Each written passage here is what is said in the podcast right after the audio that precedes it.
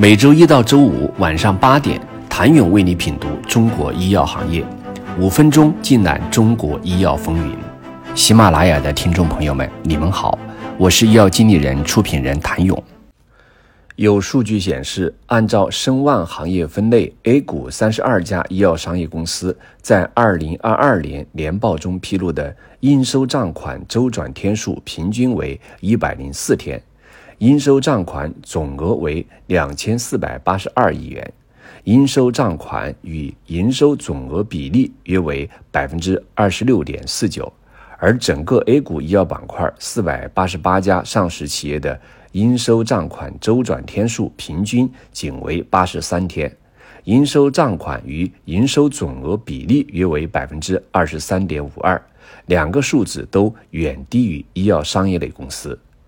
二零二一年，山东省就曾发布关于欠缴医药企业药款基层医疗卫生机构的通报，对八十九家欠缴医药企业药款时间超过一年的基层医疗卫生机构进行点名通报。说回海王生物，其实该公司的情况更为严重。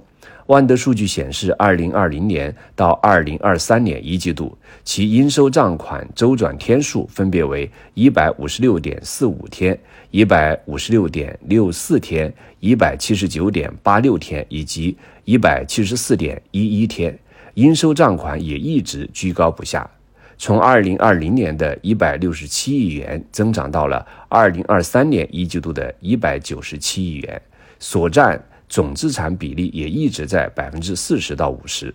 不过对于医疗机构给企业回款周期长的问题，也一直受到政策关注。截至目前，已经有福建、湖南、江西、陕西、贵州、天津、辽宁、河南等多省发布了医保基金直接结算、集中带量采购重选产品医药货款的相关政策。山东省还曾在《山东省医疗保障事业发展“十四五”规划》中明确，二零二五年实现国家和省级组织带量采购药品五百个品种以上、高值医用耗材十五类以上，全面推行医保基金与医药企业直接结算。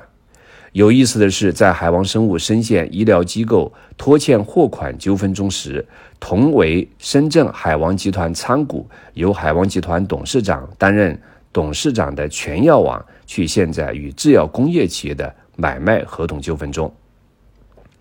从天眼查上可以看到，有一百条全药网作为被告的信息。案由多为买卖合同纠纷，原告不仅包含华北制药、石药集团、立足医药等大公司，还有雷永上、通化金马等中药企业，科新生物、华南生物等生物制品企业，大众制药等外资企业，纠纷总额高达上千万元，其中。审理程序日期最新的一则为健民药业集团广东福高药业有限公司与深圳市全药网科技有限公司、深圳市全药网药业有限公司相关买卖合同纠纷，开庭日期为九月二十二号。最新有明确判决结果的是山西雅宝医药经销有限公司与深圳市全药网药业有限公司相关买卖合同纠纷。根据五月十八号公布的判决结果。被告全药网支付原告亚宝医药货款人民币四十一万两千八百八十八点一七元及利息，但全药网欠款货款的原因目前尚不得而知。